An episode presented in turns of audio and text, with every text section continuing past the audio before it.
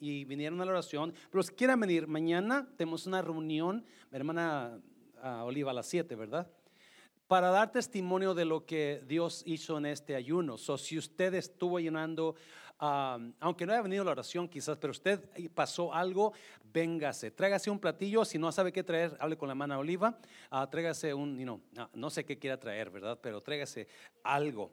Amén, iglesia, un platillo para comer todos juntos. O mañana a las 7 aquí en el salón de jóvenes nos vamos a mirar para estar dando testimonio. Samuel 16:17 dice, dijo Jehová a Samuel, ¿hasta cuándo llorarás a Saúl, habiéndolo yo desechado, para que no reine sobre Israel?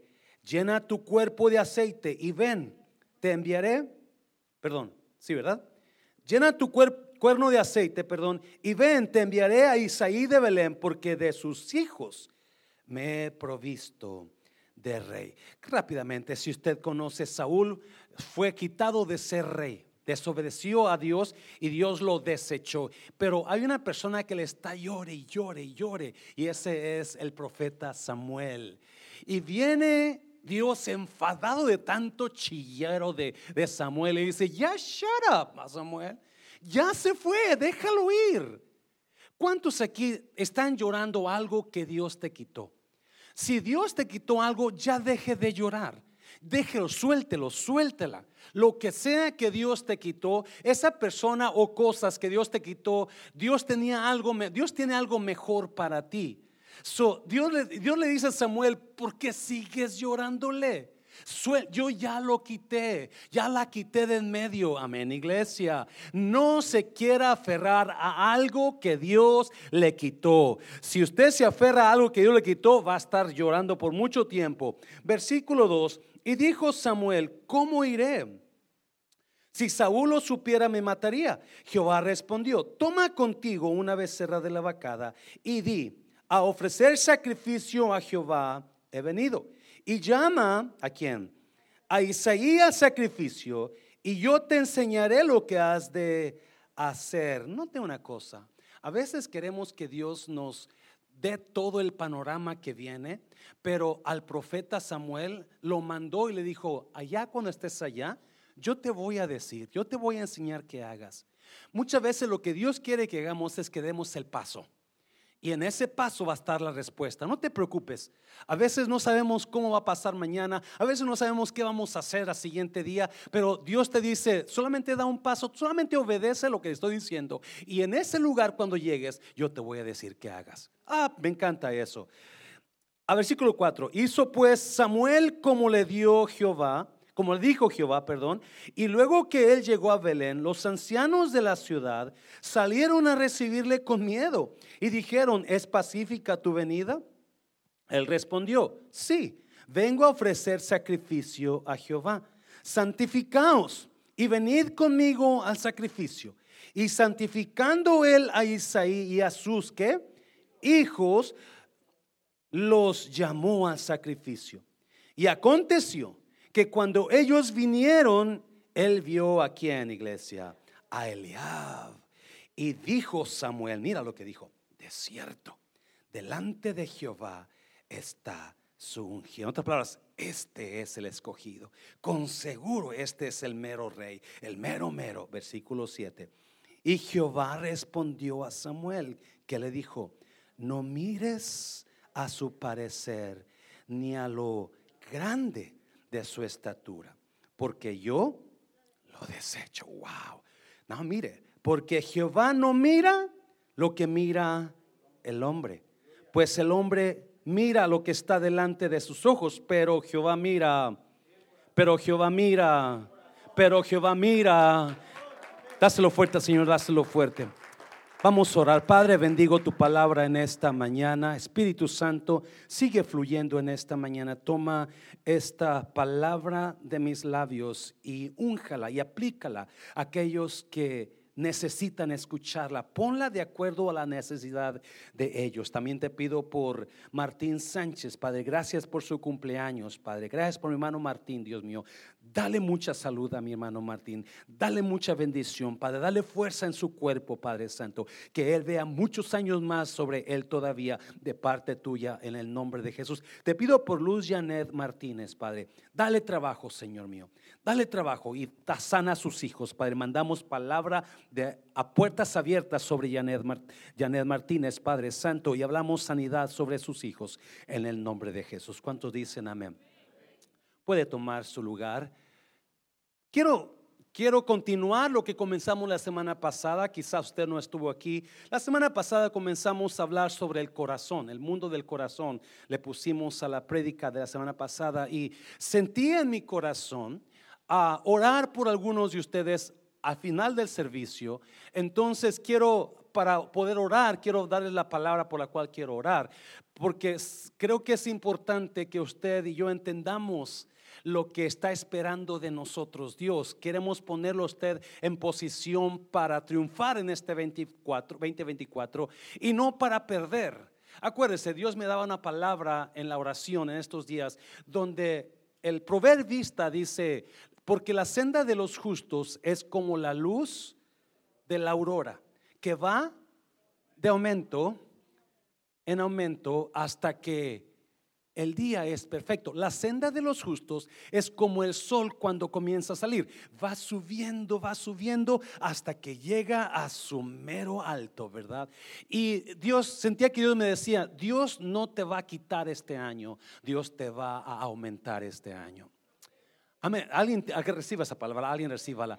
Y las restas que Dios está haciendo en tu vida este año es porque Dios te está preparando para el aumento que viene. So, eso me lo daba en Dios en oración en, estos días que estamos 21 días de ayuno y oración. Pero quiero hablarle a esta prédica, le puse chequeo de corazón. Chequeo de corazón, porque vamos a hablar de tres personas, de tres corazones diferentes. Y vamos a mirar ahí cómo Dios trabaja a través del corazón. ¿Cuándo fue la última vez que se chequeó su corazón usted? ¿Cuándo fue la última vez que fue al doctor porque su corazón, porque quizás le dolía la mano izquierda, quizás tenía dolor en el pecho o quizás simplemente un simple chequeo? Muy importante que entendamos, you know, cuando mi mamá tenía sus 40 años, ella comenzó a padecer del corazón.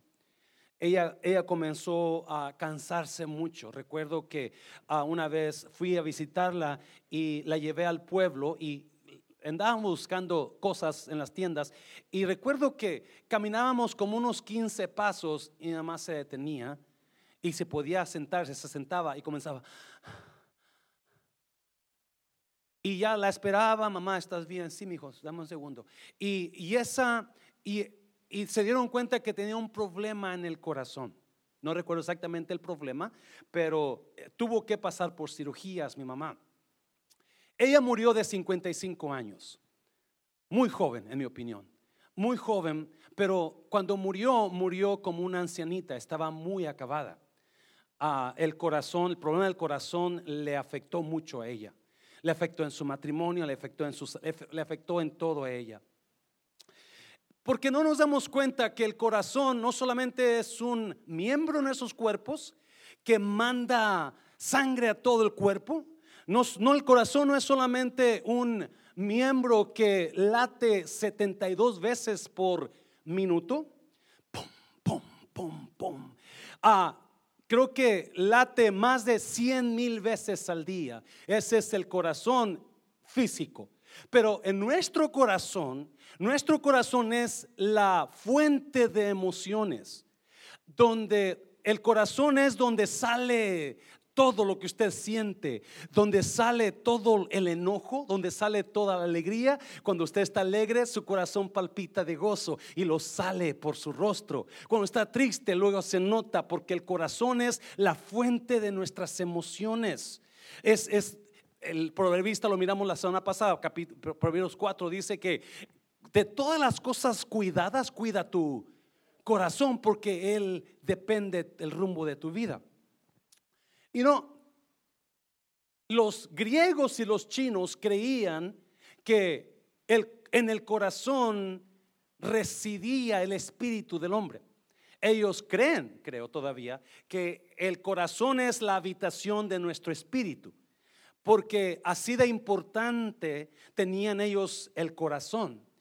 Y me doy cuenta que la mayoría de nosotros no tenemos ni idea de cómo funciona el corazón. No tenemos ni idea de qué lo peligroso que es estar enfermo del corazón. A la mayoría de nosotros no tenemos ni idea de lo que Dios busca en nosotros. Sí, el corazón es, es un poder increíble en el ser humano.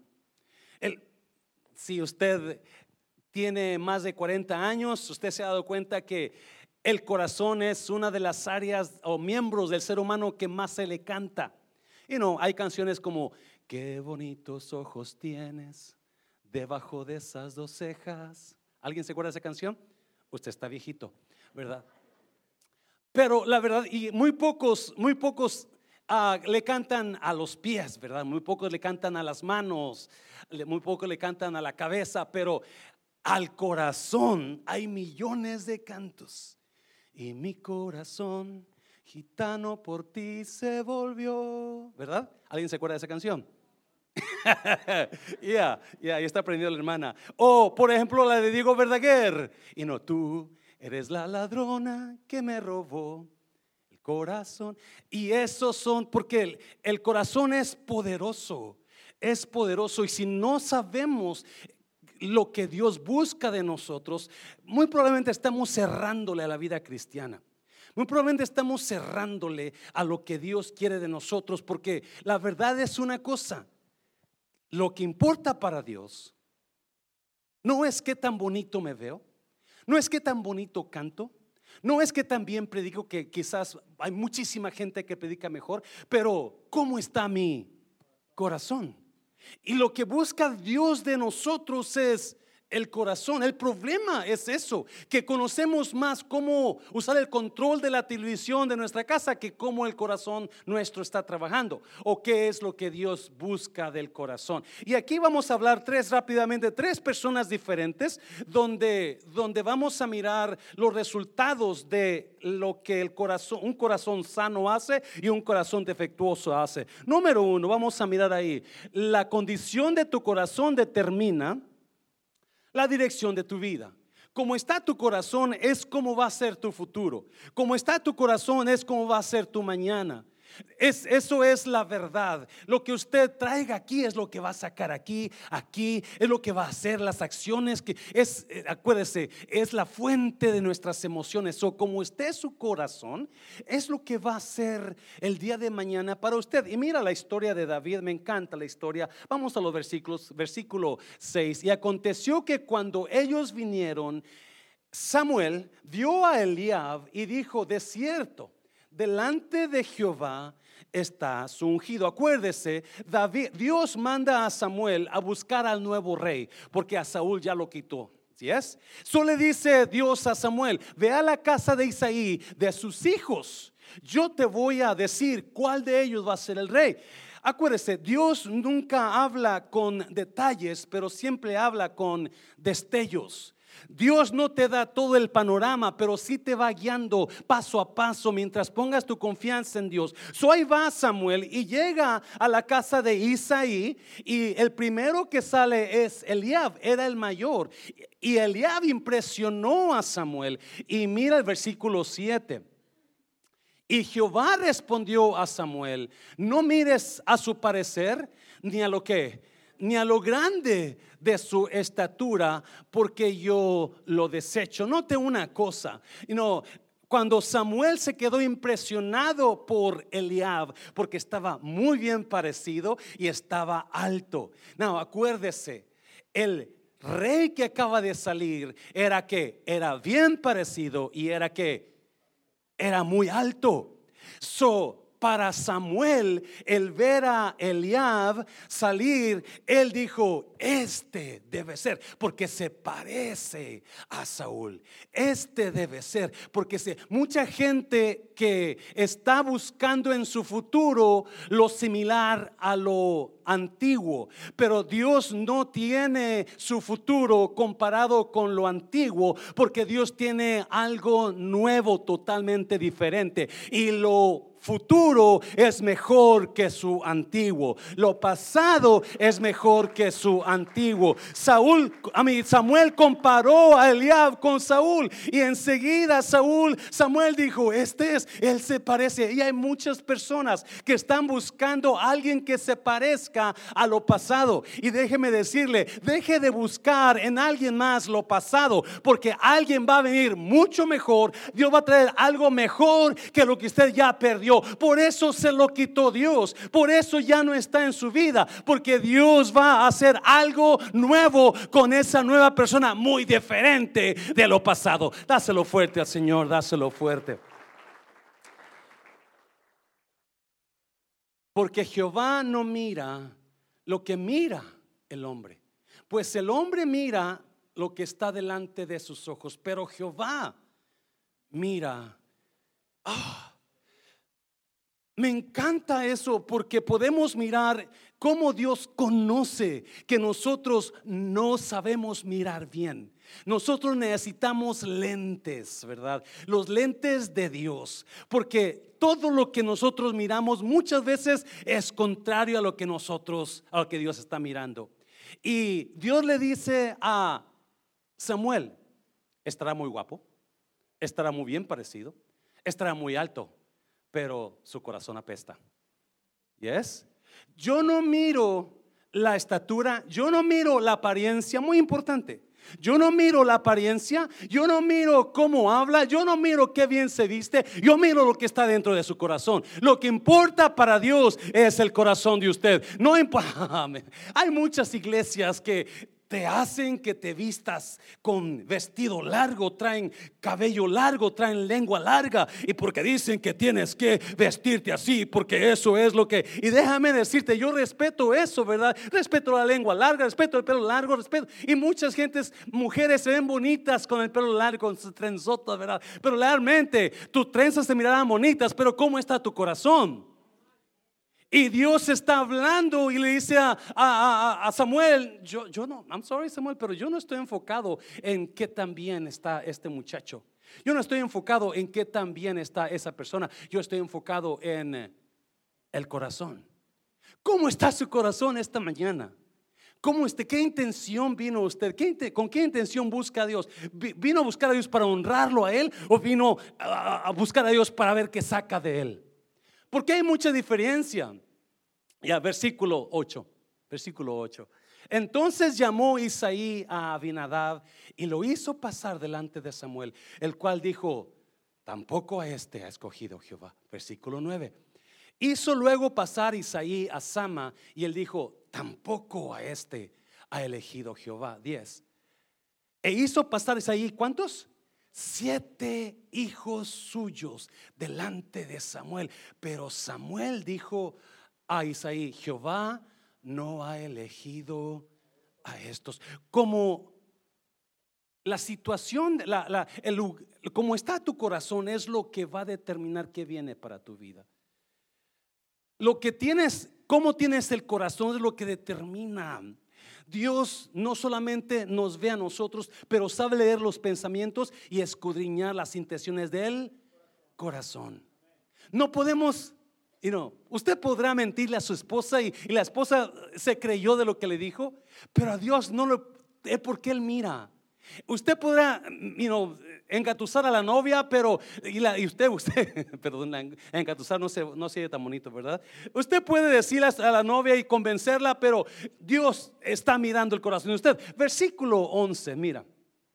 Entonces dijo Samuel a Isaí, ¿son todos estos tus hijos? Y él respondió, queda aún el menor que apacienta las ovejas. Y dijo Samuel es ahí, envía por él, porque, ah, me encanta, no nos sentaremos a la mesa hasta que él venga aquí. Versículo 12. Envió pues por él y le hizo entrar y era rubio no era tan feo David porque era hermoso de ojos. No dice que era hermoso de apariencia, pero tenía ojos bonitos y de buen, oh, te dice, de buen parecer. Eso sí, sí estaba guapo el chavo. Entonces Jehová dijo, levántate y úngelo porque este es, wow, 13, 13. Y Samuel tomó el cuerno del aceite y lo ungió en medio de sus hermanos. Desde aquel día en adelante el Espíritu de Jehová vino sobre David, se levantó luego Samuel y se fue a Ramá. Y no, la, la condición de su corazón determina su futuro. La había siete muchachos en la casa de Isaí y los siete eran buenos prospectos, estaban altos, estaban guapos, eran guerreros, eran hombres de, de, guerra, pero de todos ellos ninguno daba una porque su corazón no servía. Yo no sé qué traían en su corazón, no dice, pero lo que sí dice es que Dios miró el corazón de David. No, escuche bien, cuando dice que eran siete hijos de Isaí, siete hijos de Isaí, y dice que le preguntó Samuel a, a, Isaí, ¿a poco se acabaron tus hijos? Yo estoy seguro que Dios me dijo que uno de tus hijos va a ser el próximo rey. No falta alguien. Y Isaí dice, oh, yeah, falta uno, pero ah, anda en las borregas, él no sabe pelear, él no es guerrero.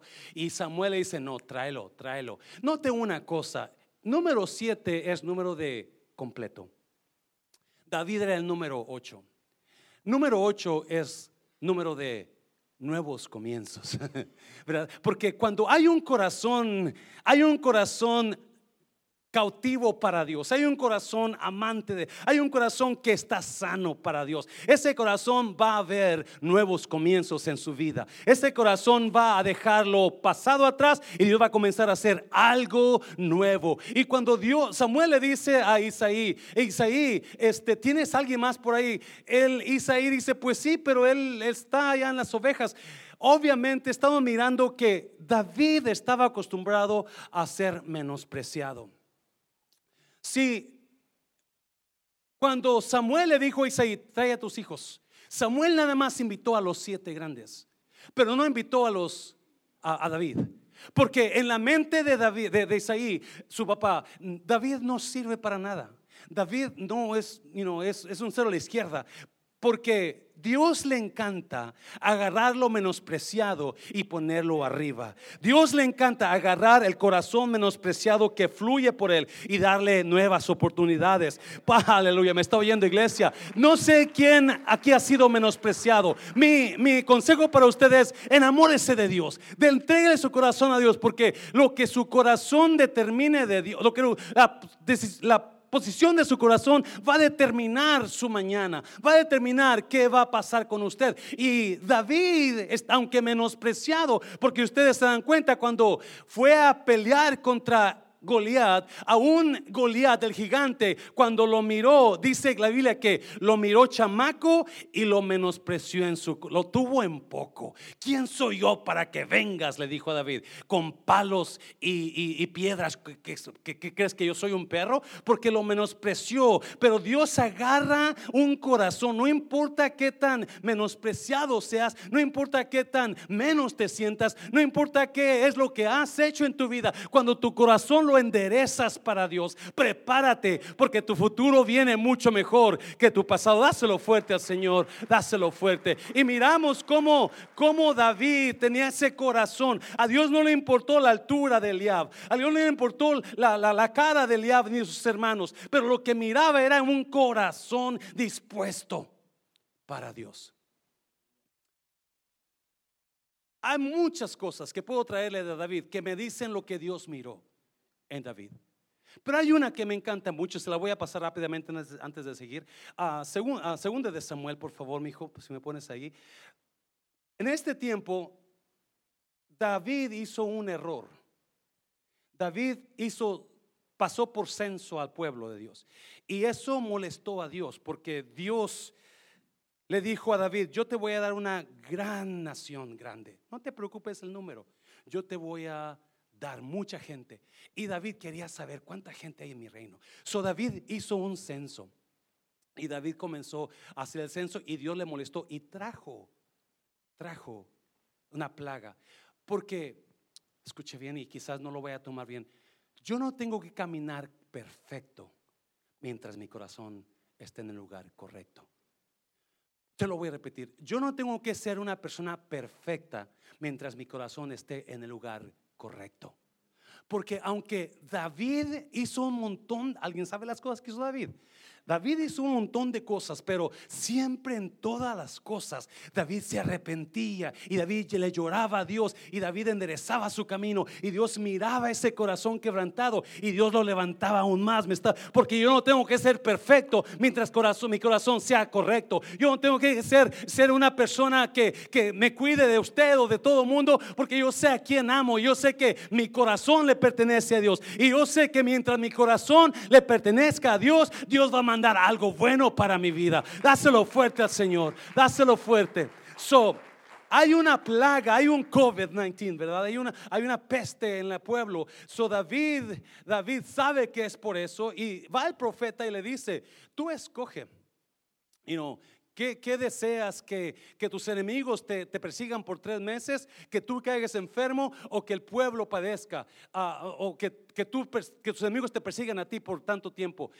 O que Dios te persiga a ti. Y David dijo, pues prefiero que Dios me persiga a mí porque mis enemigos no tienen misericordia. So Dios trajo plaga y mira, dice, y Arauna dijo, ¿por qué viene mi señor al rey su siervo? Y David respondió, para comprar de ti la era, el terreno, tu parcela, a fin de edificar un qué?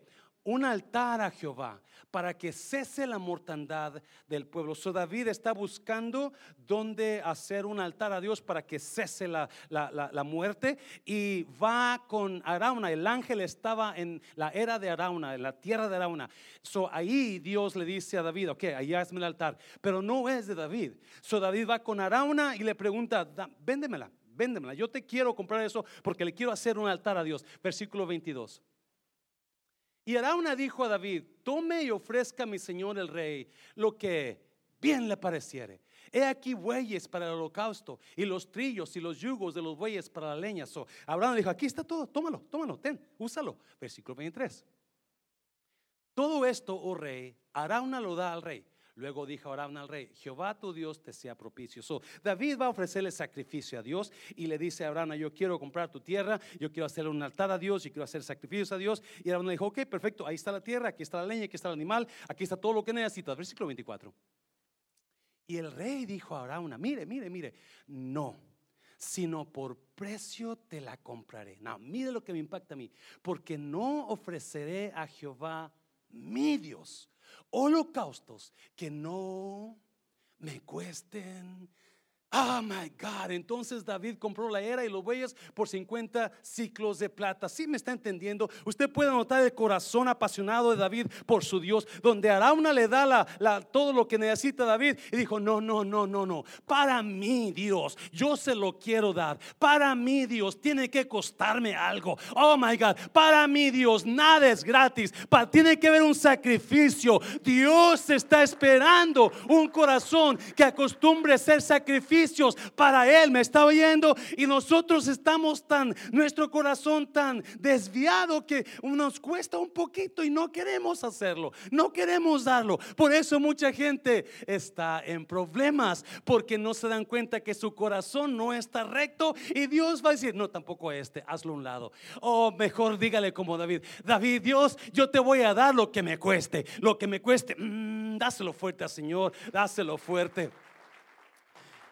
Cuando más estás doliendo, cuando más está el problema en tu vida y tú tienes un corazón para Dios, tú más levantas tus manos a Dios. Cuando más está pasando por ese dolor, tú más levantas tu clamor a Dios, porque lo más duele, lo más la presencia de Dios baja, lo más está tu, tu dolor fuerte y tú lo adoras en medio de ese dolor, lo más la bendición de Dios y la gloria de Dios fluye. Cuando te cuesta, es cuando viene recompensa. Dáselo fuerte al Señor. So David le dijo, no, no, yo quiero pagar. Para mi Dios nada es gratis. Para mi Dios debe... Mm. Ah, yo sé que hay mucha gente que no le gusta, no. Voy a tengo que dar un dólar de, de o mejor no voy, ¿verdad? Eso no recibimos que no hay un corazón dispuesto, corazón. Jesús dijo una vez, este pueblo de labios me honra, pero su corazón está lejos, lejos. Estamos aquí presentes. Hay una gloria, una gloria, ah, ¿verdad? Pero nuestro corazón está ¿qué voy a comer ahorita cuando salga? ¿Cómo estará la novia que dejé allá? ¿Cómo estará esto, verdad? Porque no está nuestro corazón en lo que Dios quiere que esté. Y mi consejo es, pídele a Dios que cambie su corazón apasionado para usted en esta mañana. Dáselo fuerte, dáselo fuerte.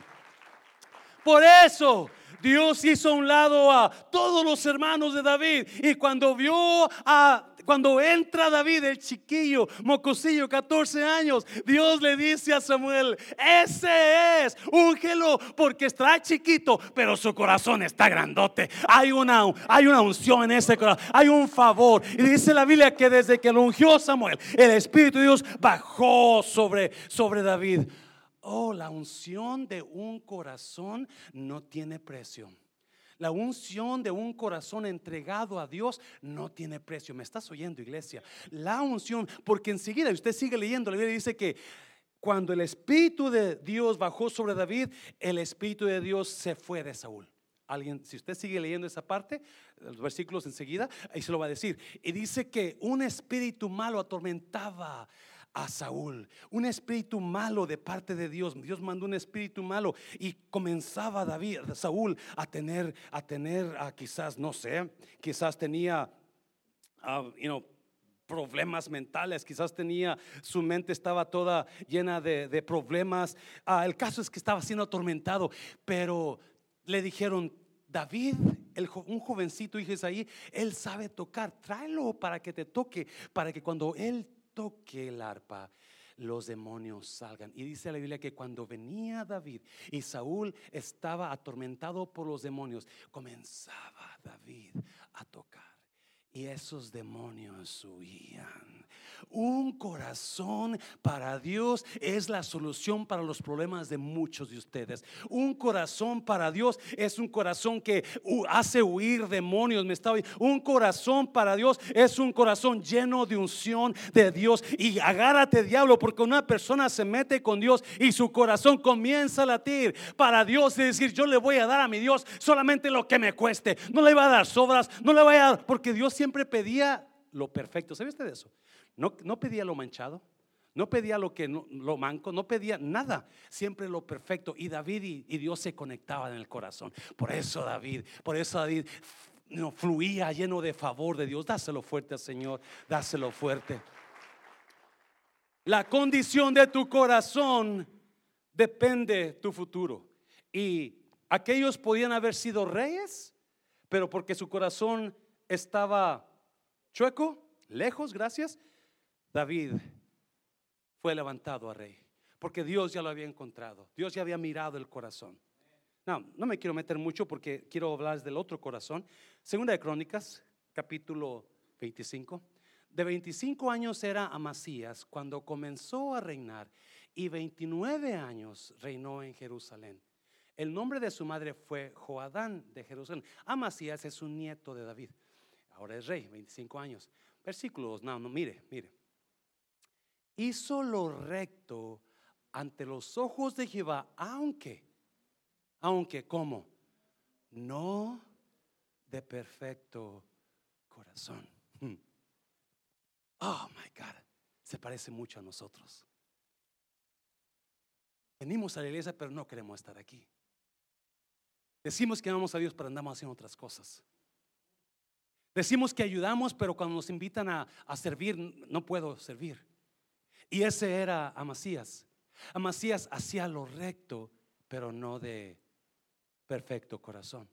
Su corazón estaba dañado. Su corazón tenía problemas.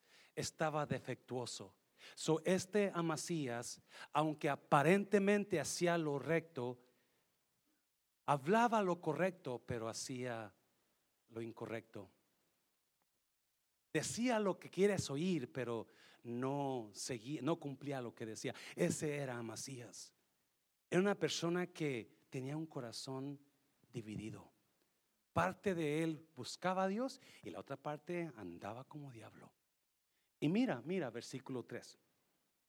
Y luego que fue confirmado en el reino, mató a los siervos que habían matado al rey su padre porque lo habían asesinado, versículo 4 Pero no mató a los hijos de ellos según lo que está escrito en la ley, en el libro de Moisés, donde Jehová mandó diciendo, no morirán los padres por los hijos, ni los hijos por los padres, mas cada uno morirá por su pecado. Ahí obedeció Amasías a Dios, porque en la ley dice, los hijos no van a pagar por los pecados de los padres. Hay mucha gente que dice, es que su papá hizo esto, por eso nació así.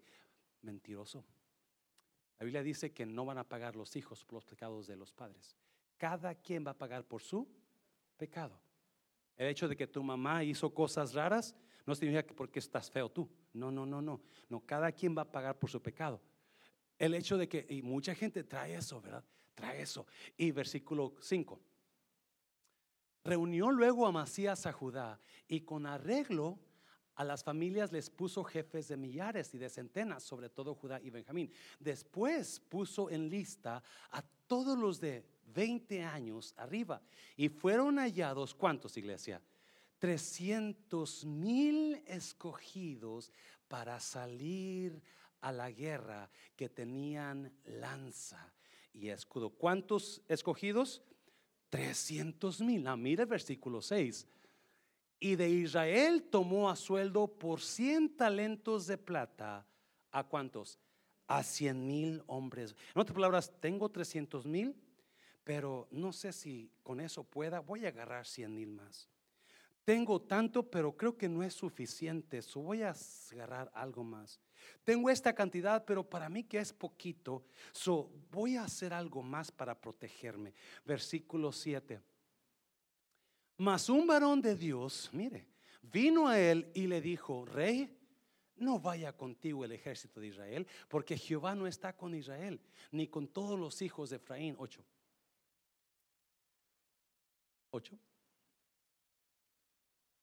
Pero si vas así, si lo haces y te esfuerzas para pelear, Dios te hará caer delante de los enemigos. Porque en Dios está el poder o para ayudar. ¿Cuántos dicen amén a eso? No es en quién confías tú, es a quién tienes tú en tu vida. No es tu dinero, no es tus amigos, no es tus conexiones, no es lo que usted cree que puede lograr con lo que usted tiene alrededor, es de quién viene la, munición. No, mira, versículo 9. No, mira, mira, mira, mira. Y Amasías dijo al varón de Dios, ¿qué pues se hará de los 100 talentos que he dado a los cien mil soldados? Y el, mire, y el varón de Dios respondió, Jehová puede darte mucho más que esto. Dígale a alguien, Dios te puede dar mucho más. Dígale a alguien, Dios te puede dar mucho más. Dígaselo, dígaselo, Dios te puede dar mucho más. Sí, oh my God, me encanta esta historia. Me encanta esta historia porque miramos a un rey, a Masías, con un corazón imperfecto. Miramos a un rey que aparentaba tener un corazón recto, pero su corazón era defectuoso. ¿Me está viendo? Y enseguida se ve la señales de un corazón defectuoso. No voy a enfocar mucho, pero lo que yo miro en el corazón de Isaías, número dos, si lo pones ahí por favor, un corazón defectuoso tiende a protegerse en lugar de proyectarse. O oh, parece la semana pasada, pero no es lo mismo. Un corazón defectuoso tiende a protegerse en lugar de proyectarse. Acuérdese, cuando te proyectas es cuando das todo.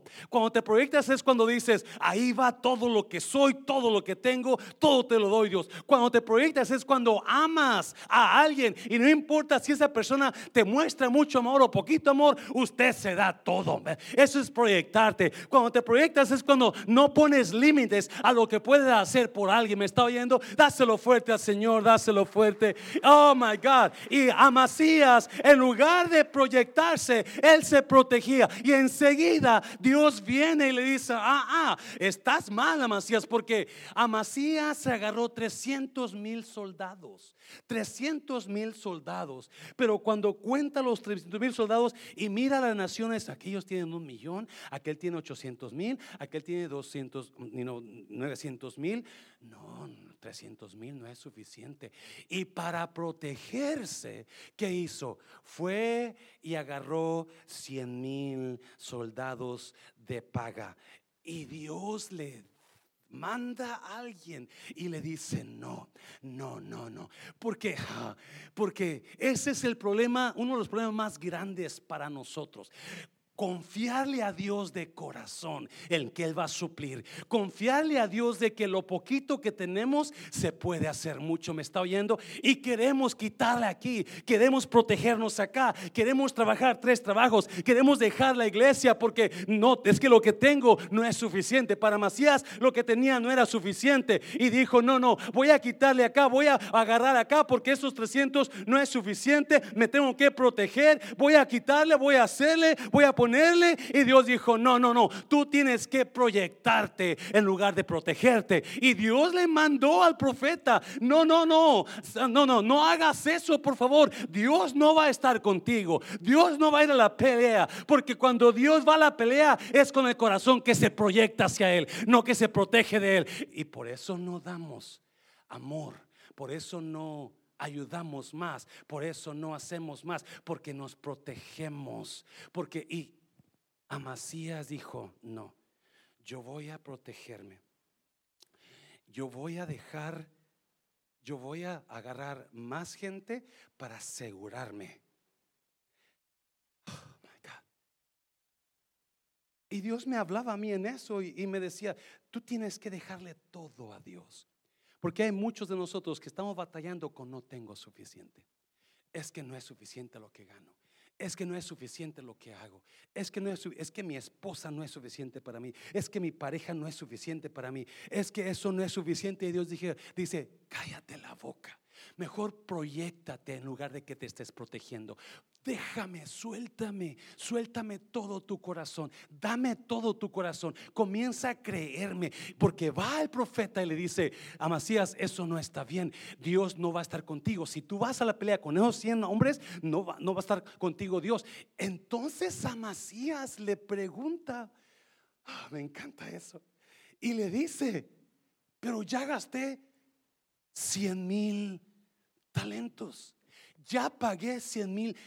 Oh my God, tú, tú miras un corazón un corazón defectuoso y enseguida en lugar de proyectarse se comienzan a, pues que ya gasté tanto, es que ya di tanto y el profeta le dice, Dios te puede dar mucho más que eso. No te fijes en lo que tú estás dando, Dios te va a dar mucho más que eso. No te fijes en lo que estás trabajando, sigue dándote más porque Dios te va a dar mucho más que eso. No te fijes en lo que estás batallando, tú sigue dándote más porque Dios te va a dar mucho más que eso. Dígale a alguien, Dios le va a dar mucho más que eso. Dáselo fuerte. Oh, y esos son los corazones defectuosos.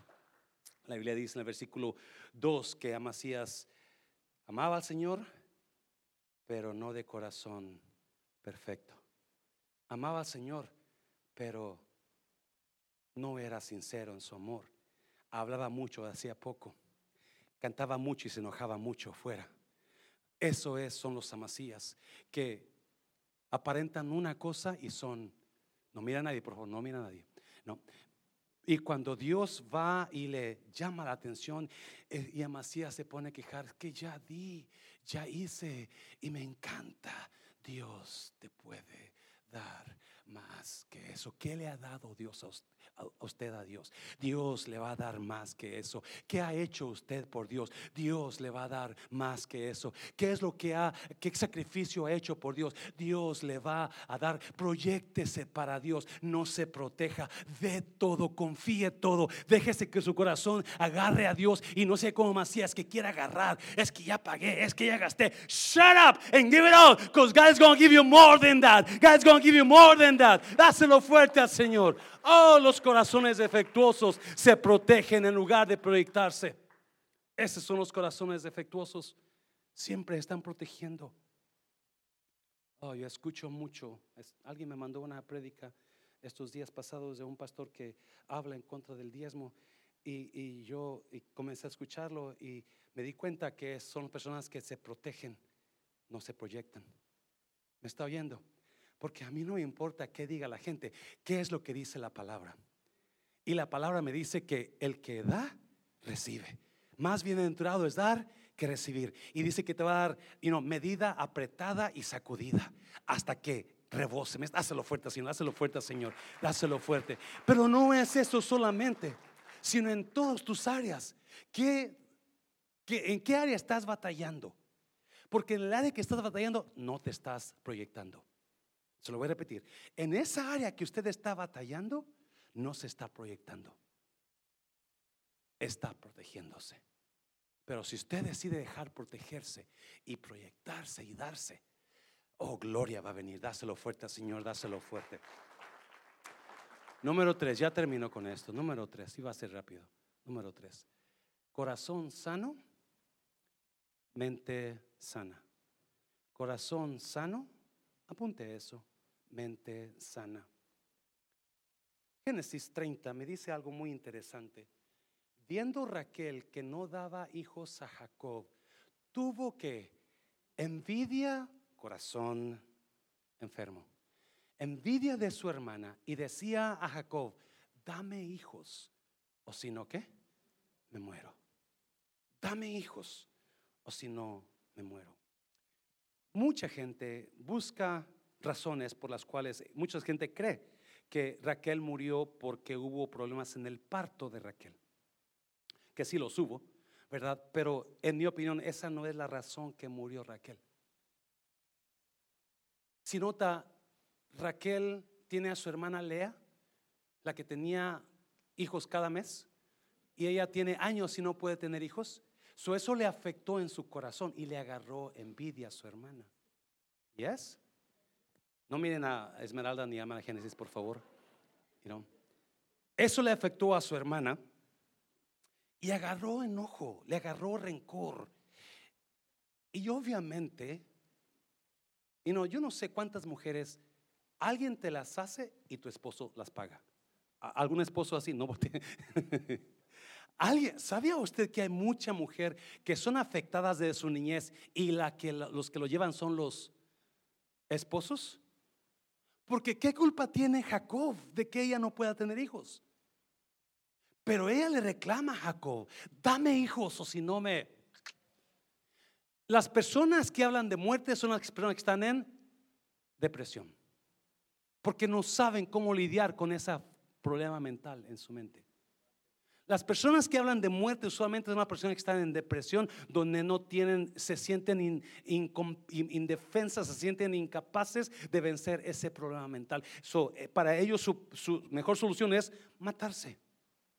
Y Raquel estaba en esa situación. Mira, mira el ah, versículo capítulo 35. Y aconteció como había trabajo en su parto que le dijo la partera, no temas que también tendrás este hijo. Era Raquel dando su segundo hijo, versículo 18.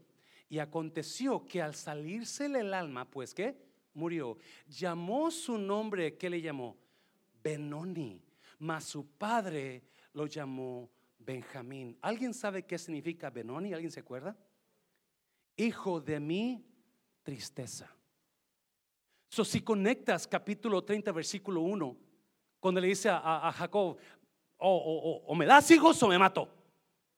Y ahora, cuando está muriendo, en lugar de llamarle una, a su hijo un nombre glorioso, un nombre de futuro, él le dice, hijo de mi tristeza, hijo de mi triste, hijo de mi depresión no hijo de la vecina, hijo de mi depresión, hijo de, hijo de, hijo de mi ansiedad, hijo de mi problema. Porque lo que tenía Raquel, ella estaba, toda su vida vivió en depresión. Mira, Mateo, mira, Mateo, si pones ahí para que sepas. Porque del corazón salen qué? Los malos pensamientos. Hasta ahí rápidamente. Hasta ahí. Del corazón salen los malos pensamientos. Y malos pensamientos no solamente son pecado. Malos pensamientos son depresión, muerte, tristeza, falta de fe. Estos son malos pensamientos. Y Jesús dijo que todos esos pensamientos vienen de dónde? Del corazón. Cuando, cuando Raquel nombra a su hijo Benoni, que dice hijo de mi tristeza, está sacando lo que trae dónde? En el corazón. Lo que trae en su corazón es tristeza es depresión, es muerte. Eso es lo que está trayendo Raquel.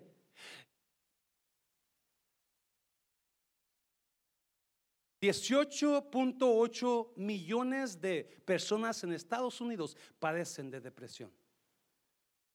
18.8 de personas en Estados Unidos padecen de depresión. Y está comprobado que la depresión es una razón muy grande por las cuales personas se enferman de el corazón. Es más, dicen que la depresión va mano a mano con la alta presión, el alto colesterol en las muertes de las personas. En otras palabras, si usted está en depresión, usted tiene mucho más probabilidades de morir de un infarto que los que no tienen depresión. Y, Dios me hablaba a mí, mira, pon, pon Mateo, por favor, pon Jeremías, perdón, Jeremías, Jeremías. Así ha dicho Jehová, voz fue oída en Ramá, llanto y qué más, y lloro qué, amargo qué, Raquel que lamenta por sus hijos y no quiso ser consolada acerca de los hijos porque perecieron. ¿Eso pasó Raquel? No. Pero Jeremías toma a Raquel como un símbolo de una mujer en depresión. Porque Babilonia vino y, destruyó a, Ramá y esas, de ahí era, era Raquel y Benjamín. Ahí murió Raquel.